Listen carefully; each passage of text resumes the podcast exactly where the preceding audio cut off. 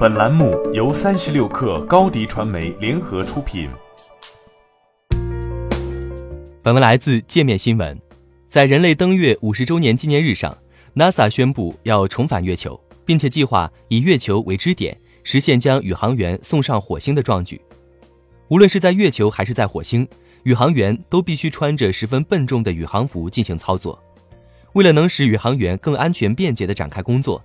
NASA 正在通过霍顿火星计划研发全新的宇航服，而智能手套就是其中重要的一个部分。最近，NASA 看中了一款由新兴科技公司 Intention 研发的智能手套。NASA 的科学家们对这项智能手套的技术产生了浓厚的兴趣，并在与火星地貌特征相似的加拿大德文岛上进行了测试。据科技资讯网站 New Altus 消息，这款手套具有一组传感器。被放置在手背和手指位置，并且植入了为太空工作定制的微芯片。宇航员做几个简单的手势，就可以轻松控制进行太空科研工作的无人机、机器人和漫游车等。手套可以通过蓝牙、低功耗蓝牙和 RF 信号进行通信。今年四月，在一次国际性科技会议上，Intention 团队向 NASA 的 Pascal Lee 博士赠送了公司研发的宇航员智能手套。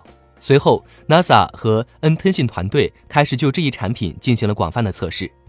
Pascal Lee 是 NASA 火星研究所和 SETI 的科学家，也是霍顿火星计划的负责人。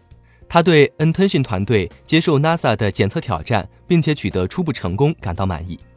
配备智能手套的太空服可能是解决宇航员操作困难问题的方案。目前由 Intention 研发的智能手套已应用到现有的柯林斯航空概念太空服中。并经过了一系列涉及商用无人机遥控操作的现场测试。宇航员智能手套真正要投入使用，还需要经过更为严格的检测。Pascal Lee 在接受采访时说：“宇航员需要完成的工作有很多，包括勘测、测绘、采样、侦查等。而目前智能手套的功能还需要进一步优化。机器将了解用户，而不是相反。目前，Intention 团队计划通过完善机器学习和 AI 技术。”来识别每个动作的用户意图。他们里表示，公司已经开发了适用于 Android 和 iOS 的应用程序，并希望可以把智能手套应用在更广泛的日常场景之中。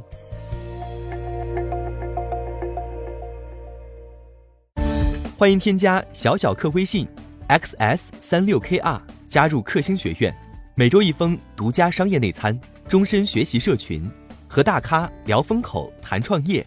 和上万客友交流学习。高迪传媒，我们制造影响力。